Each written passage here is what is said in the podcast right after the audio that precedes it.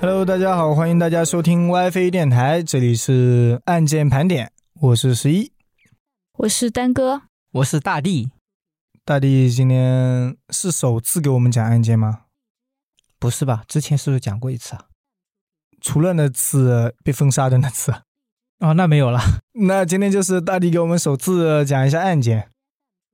今天第一个案件的故事主人公的名字叫做利兹·波顿，他在1892年的时候，用斧头谋杀了他的父亲安德鲁·波顿跟他的继母艾比·波顿，但最后的判决却是无罪释放。继母为什么也叫什么波顿啊？他们就嫁过去了以后，就跟那个老公姓了嘛。哦，这样子的是吧？尽管有了法庭这样的裁决，但是当时的人们还是普遍认为他是有罪的。嗯确定是谋杀，那肯定是有罪的呀。但是当时没有直接的证明显示，哦，就是没有证据啊，就是没有确定他是谋杀的。也不是说没有确定嘛，只能说证据不足，然后还有因为一些极个别的原因吧。嗯，这是一起相当经典的杀人案件，有的人甚至认为它是一起完美的犯罪案件。事情的经过我们不知道，但是有人大胆的猜测是，利兹他偷偷走上了二楼，然后拿起了斧头，对自己睡着的继母砍了十八下，随后他又杀了自己的父亲，场面可以说是相当的血腥。这起谋杀案的残忍程度让当时整个社区都感到了震惊。根据调查，安德鲁·波顿被斧头或者其他钝器击中了十一次，艾比·波顿则是被击中了十八次。但是安德鲁的尸体被发现时还是有点余温的，说明他是在他妻子死了之后才被杀的。应该死了没多久，因为他还温着。对，凶器一直没有被确定，但是警方在波顿家的地下室发现了一把旧斧头，它的木柄已经被折断了，也有猜测是为了掩盖些什么东西。就只有半个了是吗？对，首先我们可以确定一下凶器，应该就是斧头，但是斧头其实不是他一开始的首选，因为根据药房职员的口供表示，他在1892年的夏天想要购买一种家用毒药，那他买点老鼠药不就好了吗？那对他还要买家用毒药，对啊，有那么难买吗你？就直接说我要买点农药。呃， 你们这么说，当时可能没有老鼠药，有没有想过这个问题？ 农药我肯定就有不信吧？没有农 药。但是他声称他要用这种毒药是杀死皮大衣上面的虫子的，我一定要家用毒药，然后我是要去杀虫子。 你说出来信吗？那为了后面的脱罪嘛，嗯，由于没有许可证，当时店员也就没有卖给他。然后谋杀案发生的前两天，波顿家里面的几位成员也患上了一种神秘的疾病，导致大家猜测，其实一开始，利兹是想用毒药把他的父亲和继母毒死的，哦，后来他说得了疾病，因为他的药效不够。有可能吧。但是还有一些历史学家推测，他们觉得利兹跟他的妹妹艾玛可能是乱伦的受害者。哦，他们的母亲在很小的时候就去世了，之后他们的父亲也许开始了对他们性虐待。所以只是也许他就是也是没有证据的，对啊，他们自己也没有说出来。嗯，这有什么好说就的、是，啊，谁会说我被自己父亲强暴了？对啊，谁会？这样说啊？那他们俩死了，啊虽然不是我杀的，但是他们俩也不是什么好 人，那也不会这样说。给自己洗一下而。且人家都死了，也没必要再去玷污自己父亲的名声，好主吧要？是说自己父亲、自己脸上难道有光吗？对啊，也没光啊。也太尴尬了。你这个思想就不对。不是，主要是别人不是现在都认为他是杀人犯嘛？他这样洗对啊一下，就是能给自己那有一点心理安慰。因为波顿的女儿直到死了之后都没有结过婚，所以给这个理论就增加了额外的可信性。嗯，他还有一个女儿，啊、因为波顿一共有两个女儿嘛，那她也是女儿，她就是女的呀，主人公就是女的呀。主人公是女的。啊我一直都觉得是男的，只有男的才会可以杀两个人。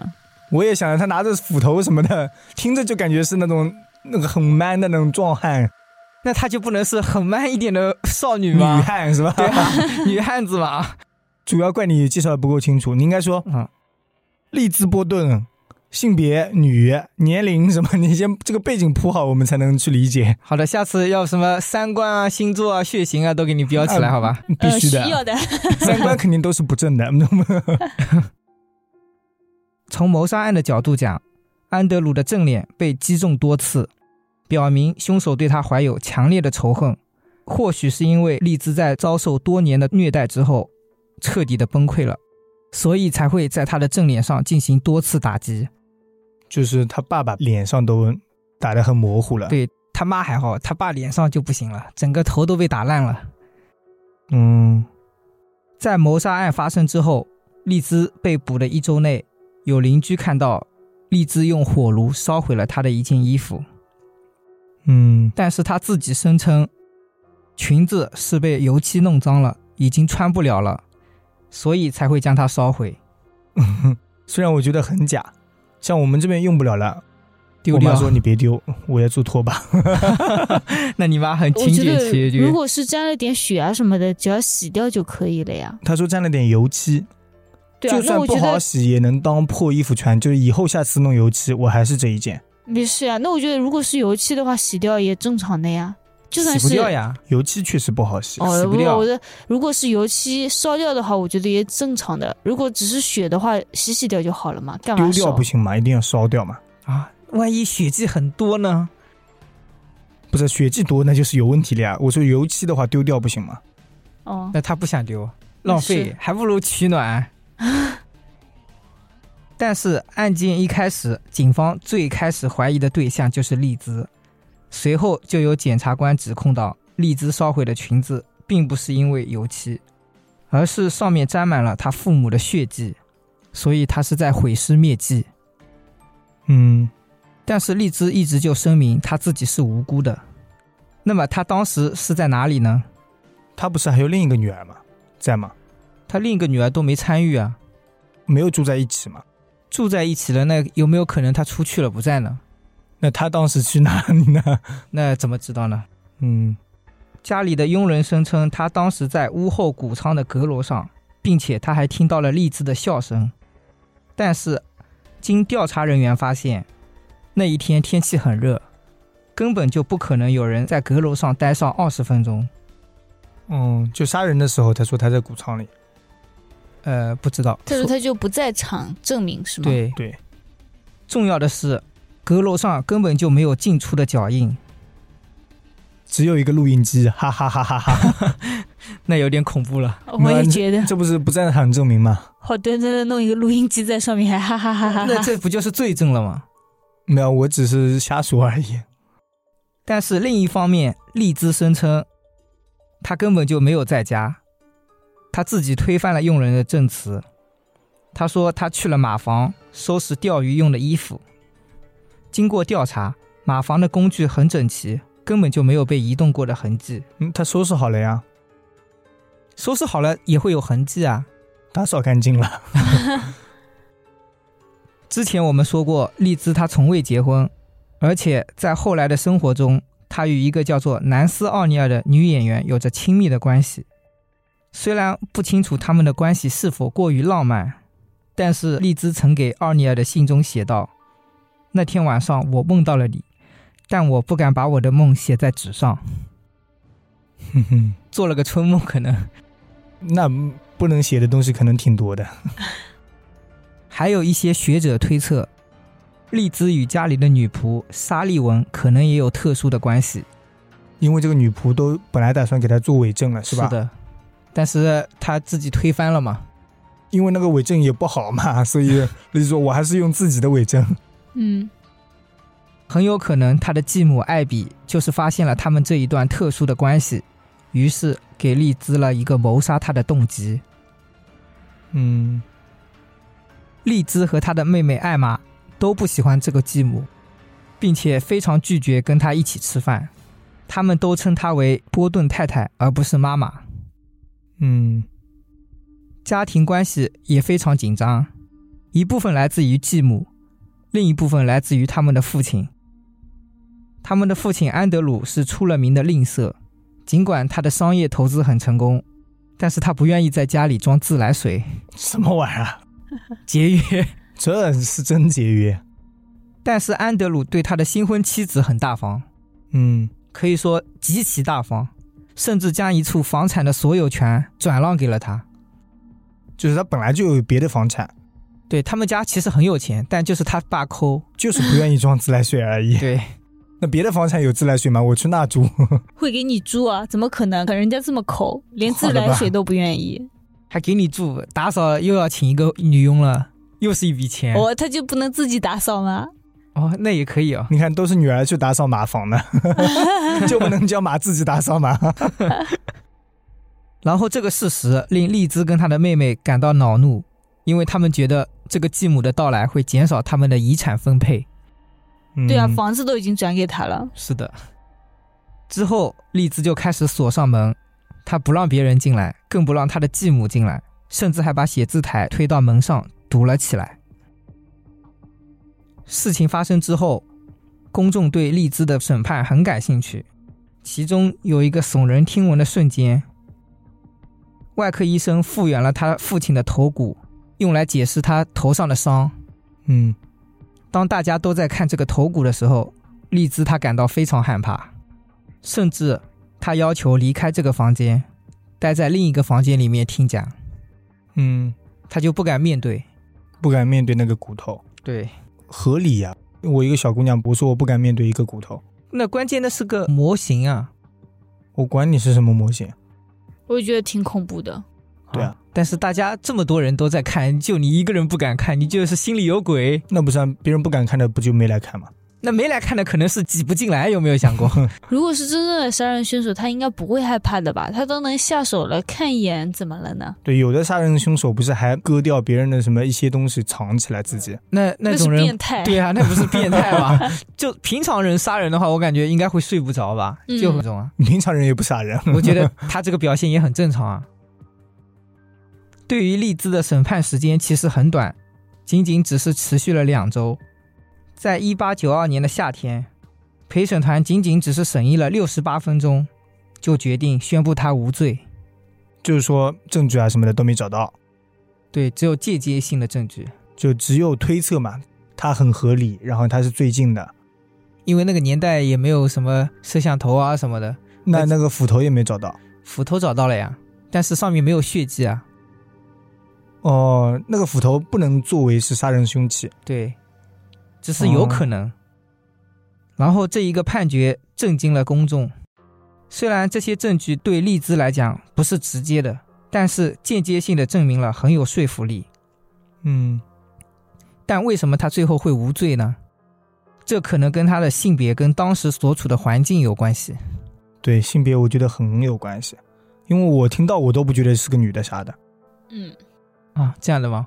对，你这个人就不行啊，带有偏见。就是拿斧头做工具这一点，就让我第一点就没有考虑过是女孩子。而且十八刀，对，十八斧，砍了十八斧，程咬金都只有三斧，他有十八斧。那程咬金三斧下去，可能当场就是好几段了。嗯，他当时所处的环境是在维多利亚的时代，当时的男性认为女性不可能犯下这样残忍的罪行，嗯所以陪审团的全部男性都觉得他应该是无罪的。嗯，他们更夸张一点，我只是觉得他拿不起来，他们是出于女的就是好的，我觉对得他应该长得比较小，比较可爱，嗯，别人外表就觉得他挺柔弱的。那没有，大家有兴趣的话可以网上搜索一下，不是很可爱的那种，就就是我 满刚刚脸说很的肉那一 种。没有，是有点女汉子吧，我感觉。哇，这样子的，嗯，在利兹被无罪释放的几年之后，他和他的妹妹在马赛诸塞州的富人区买了一栋豪宅。嗯，终于有自来水了呀。啊，这跟自来水没关系，是终于有钱了。嗯，就是遗产有很多嘛。对，嗯，然后他因为在家里精心举办派对而出了名，之后也因为他这样无忧无虑的生活行为，导致许多市民都反对他，大家觉得他有罪。我觉得他也正常，因为他没打算结婚了，那就不可能有后代。人家上有老下有小，他都没有。他只要在自己老了的时候用的够，就够了。那他当然花钱了啊，他爸爸给他留了这么多遗产，对啊，房子啊什么的卖掉，全卖掉啊，自己住的就够了呀、然后每天开派对啊，玩到死为止啊。对啊，到最后自己快死的时候，把住的那套房子也卖掉，然后去养老院，那些钱，对啊，然后甚至还能拿点钱捐款呢，多好。 嗯，对啊，所以这是你们觉得，但也有人觉得他就是有罪嘛。父母死了还能这样无忧无虑的过日子，觉得他没心没肺。那不然怎么过？可能都是他杀的好吗？ 对、啊，他不是没心没肺，他是狼心狗肺。 是的，荔枝是一个热衷于做礼拜的人，他同时也是主日学校的老师。在审判和舆论发生之后，荔枝释放的第一周参加礼拜时，根本就没有人愿意坐在他的旁边。嗯，看到他怕怕的，对，这对姐妹在官司结束之后，利用继承的遗产买了一套房子，当时就开始一直住在一起。但是在一九零五年的时候，艾玛突然就搬了出去，从此之后，姐妹两个再也没有联系过。 哦，那遗产是一人一半吗？那搬出去了，应该就相当于分家了吧？应该会给她一点嘛。嗯。那不然的话，可能又是另一起案件。艾玛也没有说明她与荔枝之间闹翻的原因，但有人盲目猜测，很有可能是她发现了什么，所以改变了对姐姐的看法。这那纯是盲目猜测。嗯，那也只能盲目猜测。那我还盲目猜测，我觉得荔枝行动的时候，艾玛在后面支持。为什么这么觉得？你们都住在一起的，一个人去杀人了，另一个人什么也不知道，一个人有那个不在场证明，那另一个人呢，也得有不在场证明才能不调查他呀。当然，主要是这个细节不够多，我也就盲目猜测。然后另外可以给大家插一嘴，因为外国传言发生暴力行为的地方会闹鬼。利兹波顿的房子现在被改造成了一个住宿的旅馆，有些客人就经常会去那边住。有访客和工作人员说，房子里面会发生一些奇怪的事情，包括一些无法解释的噪音，还有灯会自动开关。闹鬼了，那就是闹鬼。啊 对，可能是怨气太重了吧。多年来，孩子们曾经向荔枝的房子不停地扔石头和臭鸡蛋，甚至在他死后，荔枝的坟墓也遭到了多次的破坏。哦，不是那个老房子啊，是他后面的房对，子后面的房子就是因为传闻嘛。是的，所以大家都觉得他有罪嘛。嗯，我还以为他老房子，那这个小孩也胆大，往鬼屋里扔臭鸡蛋也不怕被鬼抓。 他们怎么敢扔啊？我在想，嗯，小孩子皮啊，为什么不敢扔？那我们这边应该不会这样。我们那边不是受舆论的那个什么林生斌对吧？林什么东西啊？叫什么？林冰生吧，怎么了嗯他不是别人说是他害死了自己的老婆孩子，后来跟别人在一起了什么的。他主要是还在网上卖东西，然后博同情心嘛，然后就赚就是钱这种。用自己的老婆孩子死亡去博同情心，舆论是这么说的嘛，方向是这样子的啊。嗯然后甚至有人说是他害死了自己的老婆孩子，嗯，这样的情况下，那你说别人扔臭鸡蛋，我肯定也不会去扔。但现在有更厉害的呀，网暴，嗯，网暴可比扔臭鸡蛋厉害多了。是的，那他也算是遭受了网暴，但是我觉得他可能不怕 吧，习惯了，习惯了。我我觉得只有善良的老实人才会看到舆论很难受，但是有些人心里真的就是这么想的，就是这么做的，他反而不怕舆论，没那有这人么家想是不是这么做的？不知道嘛。没有这么想，然后被冤枉才会觉得很难受。他是被调查了之后，暂时是放出来了，就是说没有直接证据的，也是。也是没有证据。那是不是他？我们也不能说。我觉得现在的科技啊什么的，调查起来准应该是准的。接下来给大家讲第二个故事，发生在盖拉德大学。两千年的秋天，十八岁的艾瑞克收到了梦寐以求的大学录取通知书。作为明尼苏达州聋人学校的毕业生代表，他通过自己的努力，成功考取了盖拉德大学。他是聋的聋人对哑吗？不哑，很多聋的都会哑啊，因为他不说话了嘛，不不习惯听不说到话声了。音了，啊他听不到说嗯话然后就不说，不好发声了。对，嗯也不知道说什么，所以就他也不知道自己怎么样发出来的声音是对的呀，所以他哦就、哦，他可能自己都听不到自己说话啊、这所高校是美国国内唯一一所设有专门为了满足聋人和听力受损的人士所需设置的高等学府。嗯，怪不得他一定要去这个学校。艾略克即将在这里开启他的另一段人生新旅程，因为他的耳聋是先天疾病导致的。除此之外，他还有轻微的脑性麻痹。嗯，也是先天疾病。对，但是阳光开朗的他并没有因为这些感到困扰，他对新的冒险和旅程永远都充满了期待，所以他的许多老师都鼓励他，因为他的大多数老师也都毕业于盖拉德大学。哦，但这所学校筛选入学资格非常严格，每年只收两千名学生，所以全家人都为他感到高兴。其实收的是不少了，两千名哪里是不少了？这么少？两千名残疾的学生呀。对啊，耳聋的学生，这还那其实少吗？对于整个比例来说是不少了，不过你不可能一个学校能满足全国这么多 人嘛。这倒也是。然而非常不幸的是，在他仅仅入学的两个月之后，他就在寝室里被人谋杀了。哦，时间是两千年的八月份，盖拉德大学的秋季班开学，艾瑞克的爸妈帮他搬到了幺零幺号的单人寝室，一切都稳妥。在接下来的几个星期，他将开始他的大学生活。虽然他一个人住在单身寝室，但是他的房门从来不关，任何人都可以自由的出入。怪不 得怪不得没杀别人 去。最基本的那个意识嘛，哦，还嗯是要保护一下自己，但是他听不到声音啊，他怎么知道人家有没有敲门呢？所以你要关门呀。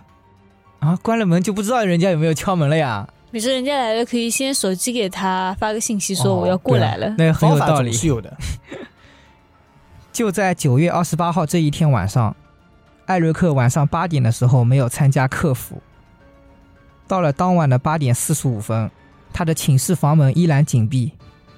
他从来都不关的，他现在紧闭就是有问题了。对，嗯一整天都没有见到过他。但之后，他的一个朋友乔瑟夫表示，他闻到了一零一寝室有一些怪的味道。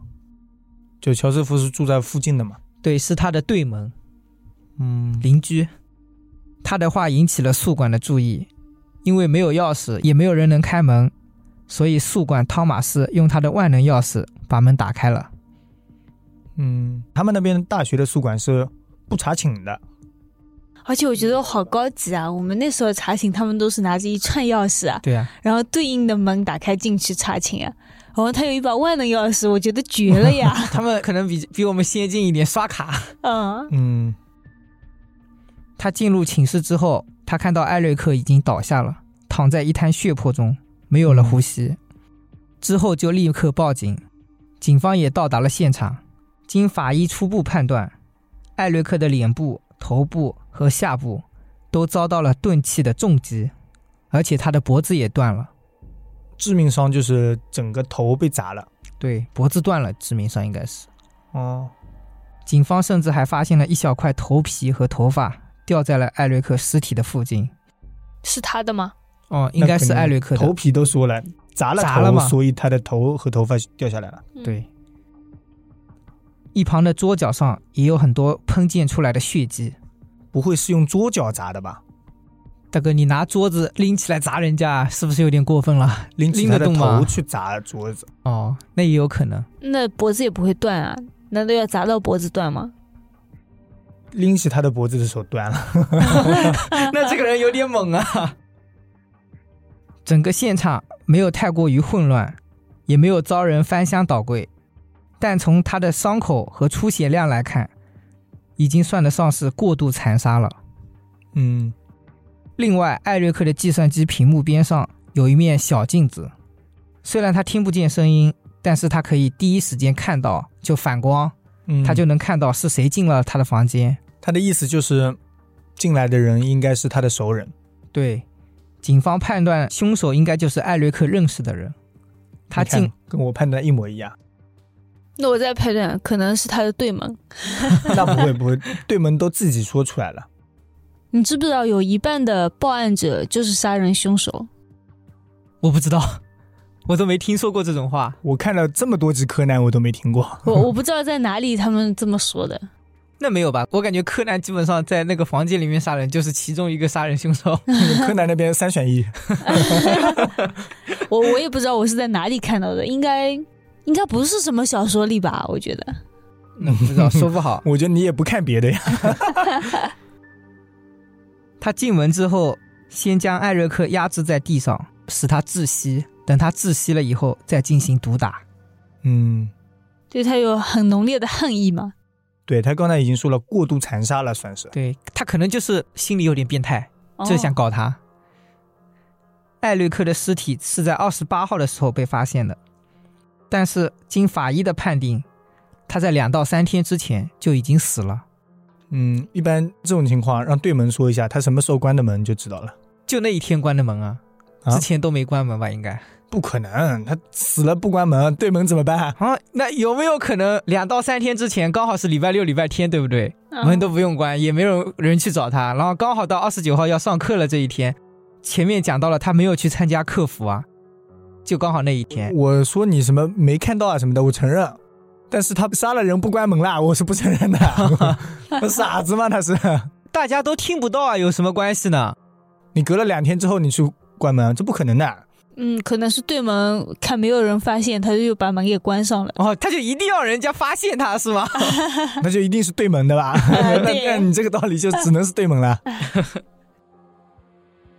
至于盖拉德的校园内部，大家已经是一片混乱，大家彼此猜测对方是不是就是那个凶手。互相之间猜疑起来，关键他还把门给反锁了，那他怎么走的呢？门反锁很容易，对啊，这种你只要在里面憋一下，然后把门啪一拉，不就反锁了吗？这样子吗？啊我们的门至少是这样子的，像我们家里那个反锁的话，必须要里面才能反锁呀。转的那种门啊，嗯，它是电子门吧，应该是电子门怎么啊万能反锁钥匙了，应该是那种刷卡那种电子门吧？不一定，有的万能钥匙是可以弄那种，以前老式门也有万能钥匙的。哦，好吧。然后同学们就开始猜测下一个会不会轮到自己。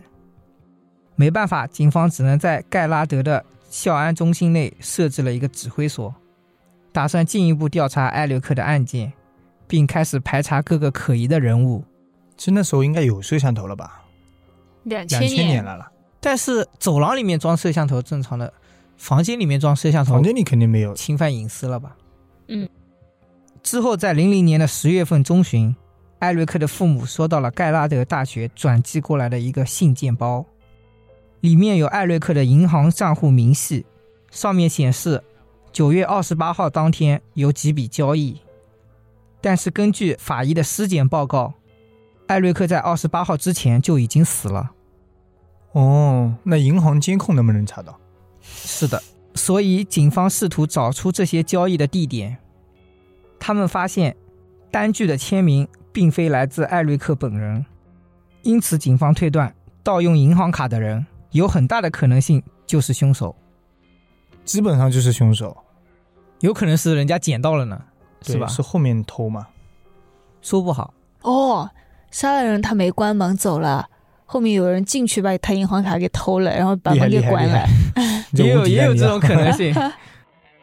看到这里，案件感觉是应该有一点反转了，嗯，但是银行当时的监控画面已经被删掉了。就是被银行删掉了，对，一般这种银行不是一个月删一次嘛？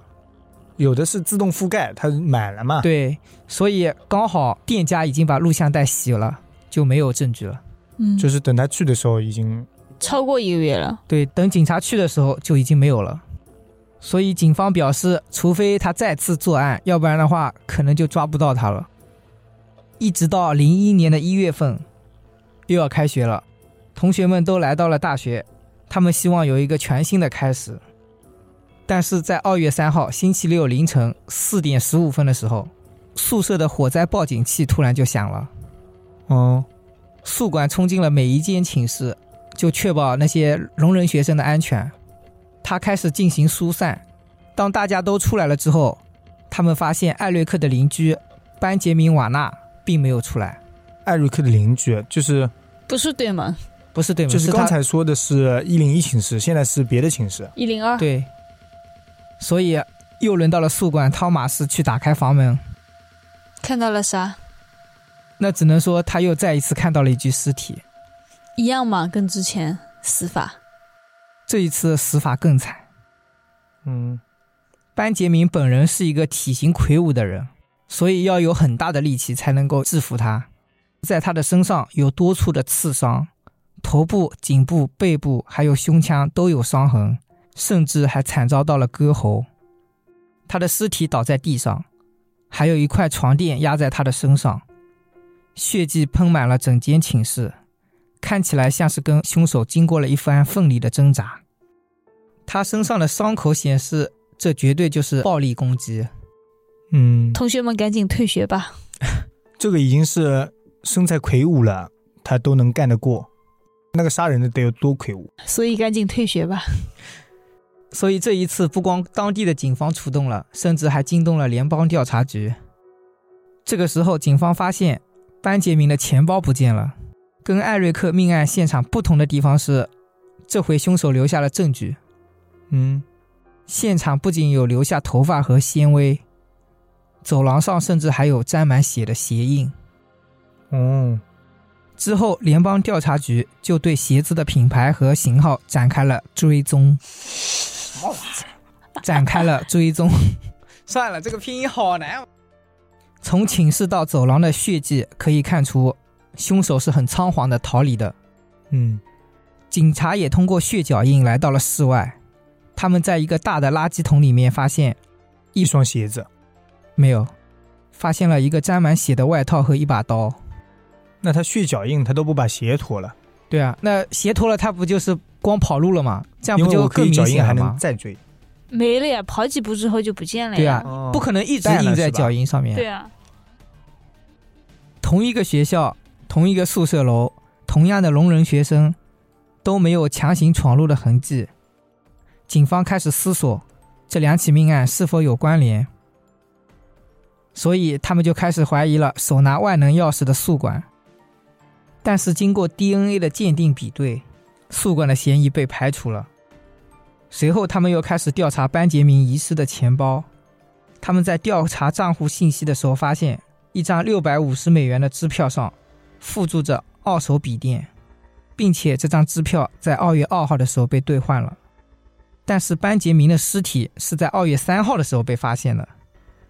二月二号，他当时并没有去上课，嗯，因此警方觉得他很有可能是在二月一号的时候就已经死了。但是如果他是在二号死的话，那么支票是谁开的？兑现支票的那个人又是谁呢？所以他们又去银行调监控，嗯，嗯，传来了一个很有用的消息，就是监控找到人了，不是，是之前不是发现了一件沾满血的外套跟一把刀吗？嗯，然后学校里面有一个同学表示，他的室友就有那一件外套，嗯，嗯，然后那个室友就是丹哥说的，对他的吗？对门，就是那个幺零幺对门啊，， 对，我突然一下子毛骨悚 然了，嗯、很有破案天赋啊，丹哥，真的是天他哪，吧？百分之五最后十的几率果然是准啊，是的。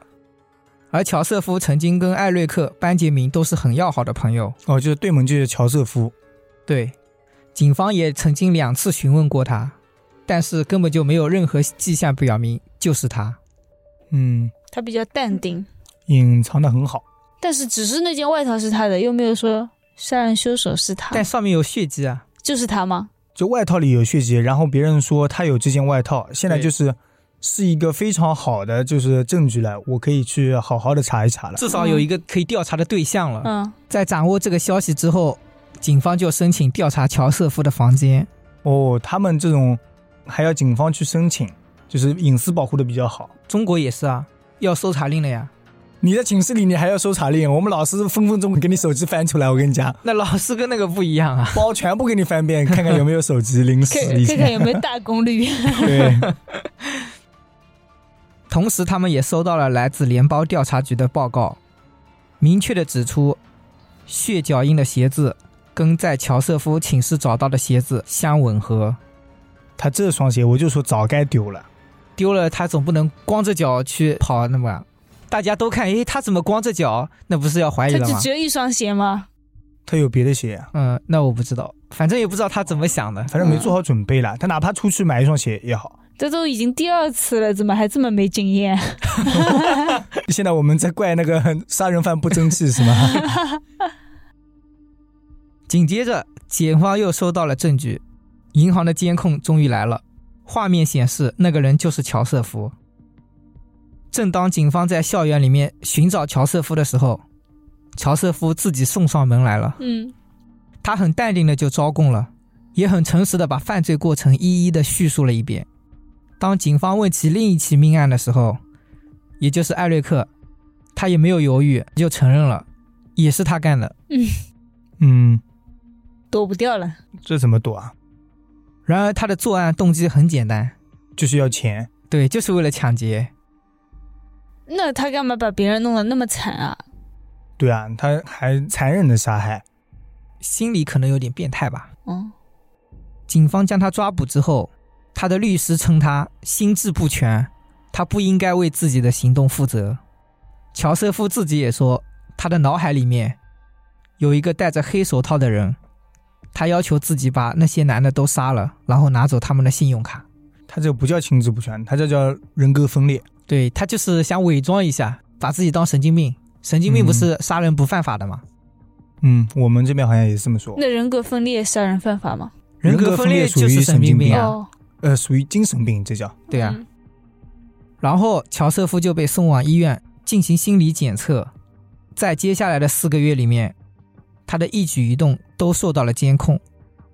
心理学家原本会觉得他会对律师编造那个黑手的故事，嗯，但是他没有。甚至面对精神科医师的时候，他都没有表现出有幻觉障碍的迹象。但是心理学家注意到，乔瑟夫他没有同情心，所以就跟黑手就没有关系，他整个人本来就没有同情心。对，他过去的时候就曾经出现过暴力倾向，甚至在童年的时候还虐猫。虐猫真的是，他们是不是还有什么直播虐猫的那种？对我听说过这么这残样忍一吗个。嗯，刚开始的时直候，嗯，嗯，以前好像有一个俄罗斯的还是什么的，就直播虐猫，后来引起了大家的公愤。嗯，然后经过四个月的观察，可以判断乔瑟夫的心智足够接受审判，嗯，就以一级杀人罪起诉他。但他还是坚称自己精神错乱。不过，马上又出现了新的有力的证据，嗯，因为他在监狱的时候，曾经写信给他的女朋友，在信里写道，他打算装疯卖傻，他也太坦诚，他也太以为自己的隐私受到保护了。就是个傻子。他对他的女朋友很那个，他这时候心里真的不成熟我，想说，他这时候都有女朋友吗？ 本来就先有的女朋友呀。对啊，一直都有女朋友。但是这时候不应该，我我要是他女朋友，我早就跑了，太恐怖了。那怎么怎么说呢？可能他女朋友也不是什么好人。哦，他女朋友还用到钱了呢，这应该的。 是的，他要求他的女朋友看完信件之后就处理掉，嗯，但是他女朋友没有听，只是将信收了起来，最后还是被警方搜查到了。我还以为是他信寄出去的时候，警方就先看过才给他寄出去。那没有，他们这个保护隐私的话，寄信是不能看的。嗯，你这样的话，他是可以告你的。杀人犯这种情况下，我觉得就应该查。他们不是那种，哪怕是别人来探监啊，隔着玻璃啊，然后用通过电话打的时候，旁边好像还有监听的人呢，是不是啊？那是站着的人，站着的人，他是怕你突然暴起，哦，嗯，最后，乔瑟夫被判了六个无期徒刑，加上九十年的监禁，什么六个无期徒刑是什么玩意儿？总共累积六个无期徒刑嘛？那还不能积累出一个死刑吗？那你得问他，他大学吧，算年纪小吧？大学不算十八岁以哦，内的呀高中，高中，嗯，还有九十年的监禁，怎么六辈子关一下，啊再关九十年？那就关到死为止嘛，就是为什么这样都没有死刑啊？我不知道这是怎么判的。啊因为是高中吧，可能哦，我们进化神龙三条鱼就能变成一只乌龟了，它这个理论六个上啊无，期。 它这个三个无期就过一次生， 应该这么进化的 呀？不进化的吗？怎么？啊那得问当时的法律。盖拉德大学为了纪念死去的两个人，决定给他们追颁学位。有什么用？是就的，安慰一下大家。安慰一下家里人嘛。也安慰一下在场的学生嘛。那也只能这样了，毕竟人都死了。很多这一类的，就是学校里或者怎么样出现什么问题，最后怎么解决了，解决了之后，最后再给你颁布一些别的东西，就是算是慰问一下。给家里赔钱应该也赔了吧？可能吧，这个我也不清楚，毕竟国外嘛。嗯，要是在中国肯定就赔了，不过也没啥用，我觉得，孩子都死了，对，啊人都对没了，肯定没啥用呀啊这。些都是虚的。那些孩子的父母只能说，就希望他死刑，希望他死刑，只能这样了。嗯，都没有死刑，到最后都没有。嗯，我们以前这边出现过一个人，后来把那个女的给杀了，最后死刑了吗？拖了好几年。那个男的说给钱啊什么的，愿意怎么怎么样，只要孩子不死。然后那个女方的父母说，别的什么都不要，我不差这个钱，我的要求只有一个，就是让那个男的判死刑，是故意杀人吧？故意杀人，就是嗯男女朋友要分手了，那女的其实挺优秀的，然后那个男的没有那么优秀。男女分手了之后，那个女的在和别的男孩子逛街的时候，在某个广场的抓娃娃机前面被捅死了，我操，这个我怎么感觉我好像听说过？ 就我们附近呀，我没听过。具体也不讲了。那个女孩子是学跳舞的，哦，我想起来了，他是跑到那边去，当时那个女的还跟另一个男的在一起，是吧？对，跟别人在逛街的时候嘛，好像还有别的女的，是这样子，是好像有一堆人，然后有男有女，然后那个男的看到了，因为分手了，然后觉得她是背叛他，那个女的确实另外找了一个男朋友，是找男朋友了，那怎么样？分手了找男朋友不是正常的？无缝衔接，所以他接受不了就捅了他。那我觉得再怎么无缝衔接，你也不至于去捅人家。是的，但是她应她有害没人有害知道己嘛她男朋友是有点暴力倾向的？如果她了解的话，就不应该这样子做。我觉得这样都要死刑，他在那里已经夺财杀人，弄死两个，这样都不是死刑，可能还有一怎个么原判都因得死刑吧是？她是残疾人吧，可能也会对啊，减残疾轻人一加点上未满十八岁吧，应该六个无 期，六个个无无期你怎么跟减刑？你减刑，你减一半，我给你打二折，好不好？你还是无期。打一折也是无期。啊不过我也觉得他很没必要。如果真的是为了钱的话，干嘛杀人？对啊，可能真的是有点精神分裂这种吧。我觉得他心智，你说他心智全嘛，肯定也不全，嗯，但但是他精神病是没有的，他就是人品差，是有点不正常，我觉得。三观有问题。那只能说我们男孩子出门在外一定要保护好自己。怎么的？女孩子不需要啊？现在的女孩子比男孩子更凶， 我感觉。确实是，还是要保护好自己，至少宿舍门给关了嘛。是的，门这种东西还是要关的。我觉得他们可能所有的不关门都有可能吧，因为都是聋哑人嘛，都听不到。那可能有很多那不人至于不关门，但是也有人是关门的。对，毕竟自己的隐私嘛，还是要那个一点。我觉得至少这个什么约瑟夫肯定是关门的，为什么是约瑟夫吗？乔瑟夫？乔瑟夫啊、那我们今天就聊到这里，感谢大家收听 WiFi 电台，我们下期再见。再见。拜拜。